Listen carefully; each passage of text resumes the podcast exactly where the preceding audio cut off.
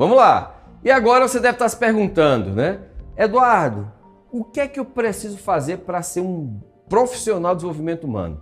Nós falamos ontem, nós lançamos ontem um programa onde você, por meio desse programa, você vai é, se desenvolver durante três meses, experimentar todas as técnicas, técnica de PNL, vou trazer técnica TFT também, vou trazer técnica de EMDR, vou trazer técnicas de EFT, vou trazer técnicas de constelação. Você vai ter ali, vai ser um combo de 12 semanas, não vai ter só técnica de PNL, tá, pessoal?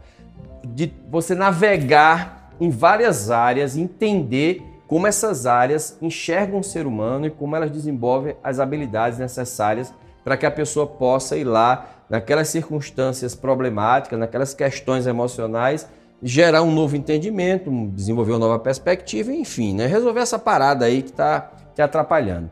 Então agora nós vamos entrar nos que a gente chama dos profissionais de desenvolvimento humano. Quem serão essas pessoas? Onde eles moram? O que é que eles fazem? Né? Onde eles vivem? e a gente vai trazer agora para vocês um pouco. Né? Eu vou trazer, eu trouxe apenas alguns aqui. Lembrando que o meu objetivo não é trazer uma análise sobre aqueles, aquelas profissões que já são reconhecidas, regulamentadas dentro dos seus respectivos conselhos. Né? Esse deixa os conselhos para lá, se virarem para lá e educar vocês em relação a isso.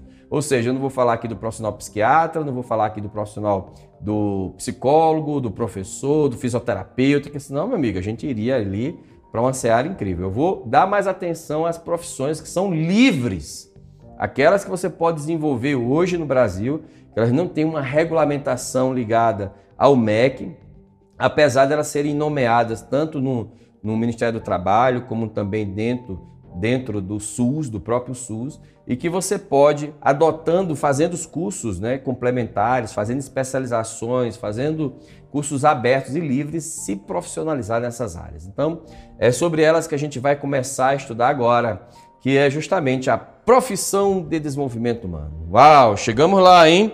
Que profissional é esse, meu Deus? Vamos começar aqui o primeiro, nós vamos trazer o profissional reprogramador mental. Bem, o profissional reprogramador mental, ele durante muito tempo as pessoas chegavam assim para mim, Eduardo, eu quero só mudar uma crença limitante. Olha, Eduardo, eu quero esquecer ali aquele meu ex que foi que fica, eu fico pensando nele, isso me dá muita angústia. Olha, Eduardo, eu quero, poxa vida, eu quero, sabe, quando eu vi aquele brigadeiro, eu não quero ter aquela vontade de ter o brigadeiro, eu quero ter vontade de comer uma, uma salada, né? Ou seja, a ideia é que você já tenha resolvido as suas questões emocionais, que isso não tenha nenhum envolvimento a sua ansiedade, com questões de traumas, com nada disso, não tem transtorno mentais, não tem nada, porra. Você simplesmente acostumou-se a fazer uma coisa.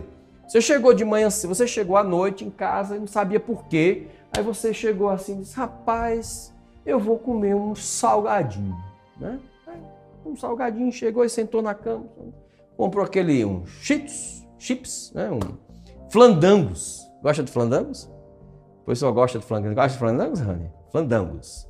Aí flandango, pegou aquele pacote de flandangos e toma flandangos para a boca, encheu a, pança de flandangos. Ele comprou, por que não tomar uma Coca-Cola? Aí toma 600 ml de Coca-Cola, enche a pança de Coca-Cola com flandangos. Aí no dia seguinte você tem a mesma coisa. Né? Você, aí você tomou também uma Coca-Colazinha com flandangos. Aí no dia seguinte você nem tomou, mas no, dia, no outro dia você começou a sentir vontade de também comer o flandangos com Coca-Cola. Meu amigo, depois que você estiver fazendo isso uns três meses, você virou um viciado em flandangos com Coca-Cola, bicho. Aí quando você não come, você treme, você sente vontade, fica pensando já no trabalho, meu Deus, aquele flandangos à noite, né?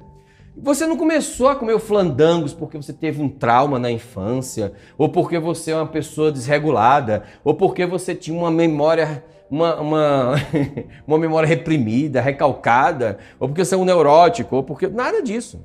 Você comeu com flandango porque você simplesmente decidiu em algum momento de forma aleatória, no lugar de comer uma comida com uma com proteína, com uma boa carga de é, nutrientes necessários para a sua seu bem-estar, você simplesmente decidiu comprar a porra do Flandangos porque era mais gostoso e mais fácil.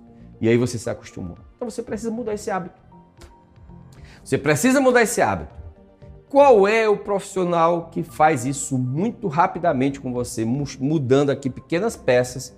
É o profissional reprogramador mental. Então, o profissional de reprogramador mental, ele consegue fazer dessensibilizar essas memórias negativas, é, dessensibilizar esses hábitos e permite que você possa ajudar. Quem ele ajuda?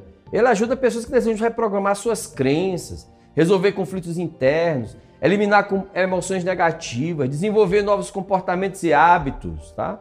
Ele é uma pessoa que é especialista em fazer isso. Ele vai lá e vai resolver só isso. Né? E quais são os cursos preparatórios que ele precisa ter para alcançar? Primeiro, ele precisa aprender programação neurolinguística. E isso é fundamental.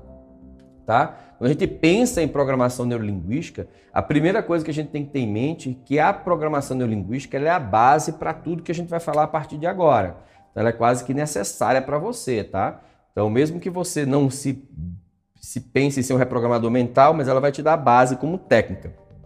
Basicamente, o reprogramador mental, ele é uma pessoa que trabalha com tecnologias. Nos Estados Unidos, ele é muito chamado de um, de um hacker da mente, né? Que são aquelas técnicas que você faz rapidamente. Esse cara é especialista nisso. Então, ele é um especialista em PNL, ele é um especialista nessas técnicas rápidas, né? Ele é especialista em tudo que pode melhorar a tua vida e amplificar as tuas soluções. Ele é um cara atento que está sempre buscando novidades, que está sempre pegando, pescando aquelas técnicas que realmente funcionam, né? Então, um dia desse eu estava conversando com meu querido Rani Henrique, que está aqui do meu lado, e, e ele, eu disse assim, cara, minha mãe era uma das pessoas que mais sabiam de emagrecimento. Mas por quê? Porque eu me lembro quando eu era pequeno, e minha mãe chegava para mim e dizia assim, minha mãe era hacker de mente, minha mãe, minha mãe, minha mãe era hacker da, da mente humana. Ela dizia assim, olha, é, eu tinha o hábito de tomar o suco, né? Chegava aquele copo de suco maravilhoso.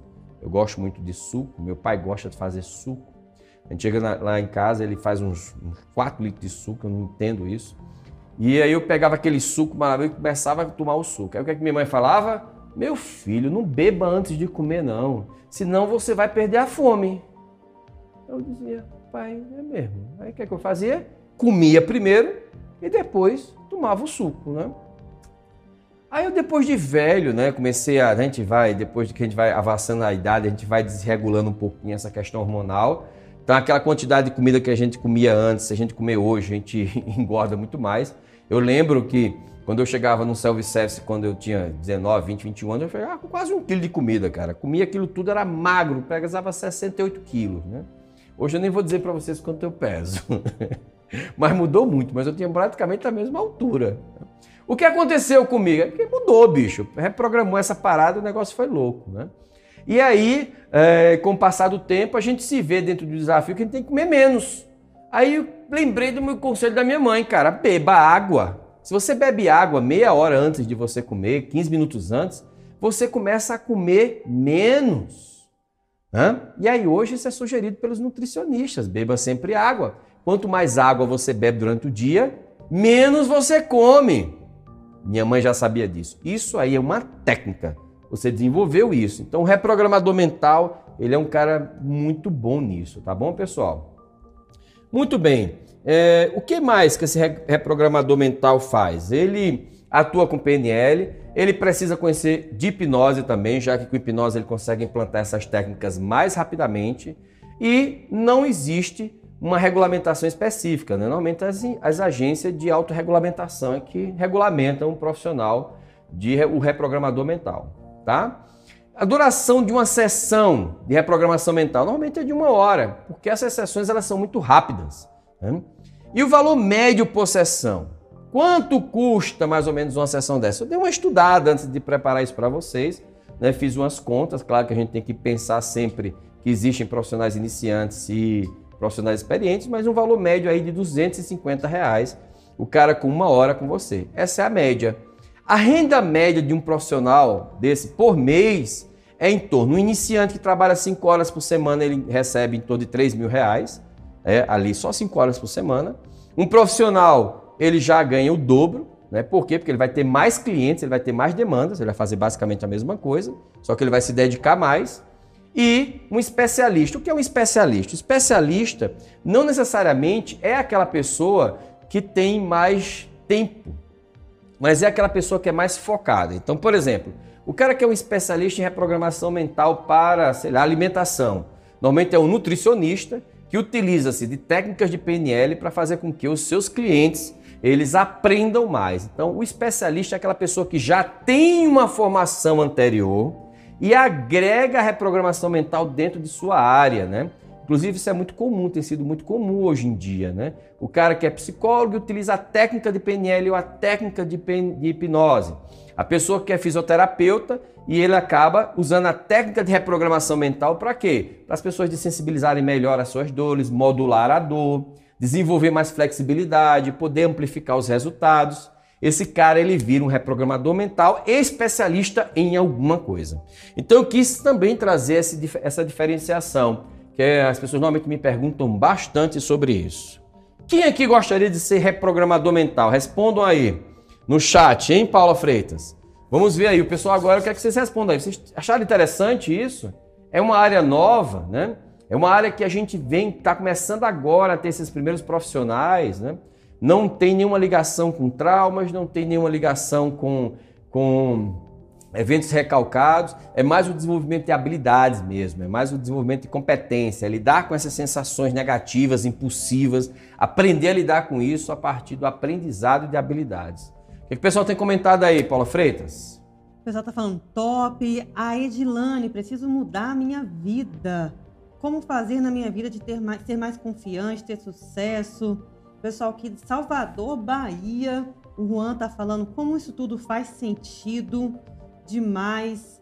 Ah, é verdade, é verdade. É melhor beber água agora, a Regina tá falando. É, vamos beber daqui a pouquinho. PNL é pré-requisito para uma vida. Uh, eu quero, Ru, show de bola, vamos lá. Pessoal que está bastante empolgado para ser reprogramador mental. Mental, olha só, interessante, né? Então, qual é o primeiro passo para você se tornar um reprogramador mental? Atenção, break news. Fazer for as formações de programação neurolinguística, tá? Mas, Eduardo, por quê? Porque a PNL ela te dá estrutura para você pegar essas técnicas muito mais rapidamente e aprender a implantá-las, já que você vai lidar ali com outra pessoa atuando nesse segmento, tá? Lembrando que tudo isso é sempre alinhado com os valores das pessoas, é algo de forma ecológica, é, a, gente, a gente faz esses processos de forma permissiva, é algo formal, nada oculto, nada por debaixo dos panos, tá? Por isso que eu sou muito claro na minha linguagem, principalmente quando a gente trata de desenvolvimento humano.